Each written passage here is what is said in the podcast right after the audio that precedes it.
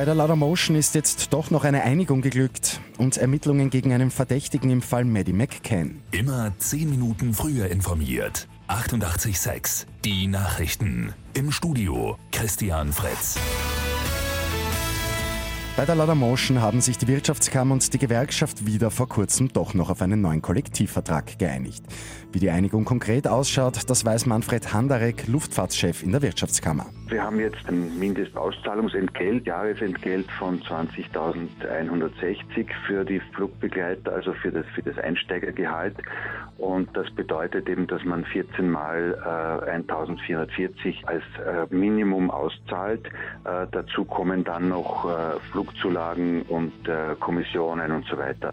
Jetzt liegt es an der Konzernmutter Ryanair, ob dieser Kollektivvertrag auch angenommen wird.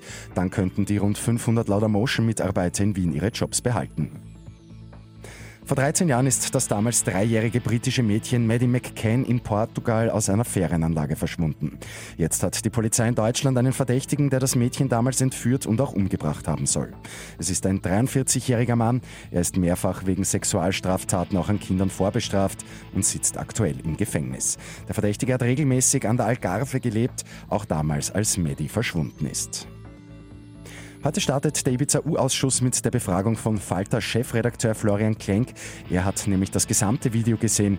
Die zwei zentralen Figuren des Videos, Heinz-Christian Strache und Johann Gudenus, werden heute ebenfalls aussagen. Gleich zwei Sechser hat es am Abend bei Lotto 6 aus 45 gegeben. Der Gewinn jeweils eine halbe Million Euro. Und das papierlose Rezept soll es auch nach Corona geben. Die gute Nachricht zum Schluss. Die Ärztekammer Niederösterreich spricht sich klar dafür aus, neben der einfachen Handhabung ist das elektronische Rezept auch fälschungssicher. Mit 886 immer 10 Minuten früher informiert. Weitere Infos jetzt auf Radio 886 AT.